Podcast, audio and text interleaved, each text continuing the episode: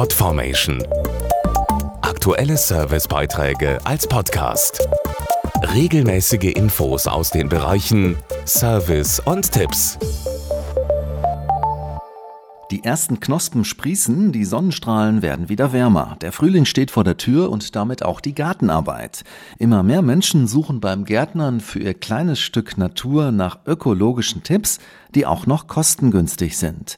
Eine Möglichkeit sind beispielsweise gebrauchte Versandkartons. Wie die sich im Garten clever nutzen lassen, erfahren Sie jetzt.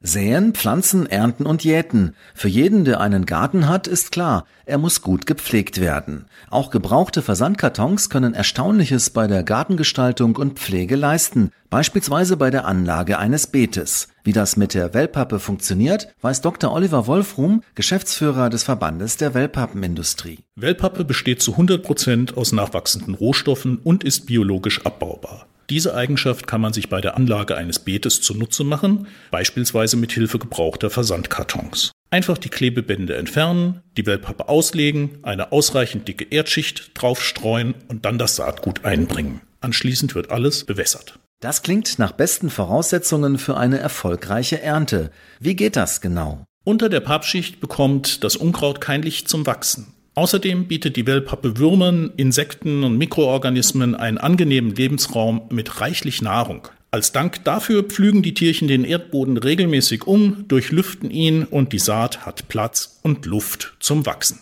Tipps für den Einsatz von Wellpappe im Garten gibt es unter anderem auf Pinterest. Mehr Infos auch auf wellpappen-industrie.de. Podformation.de Aktuelle Servicebeiträge als Podcast.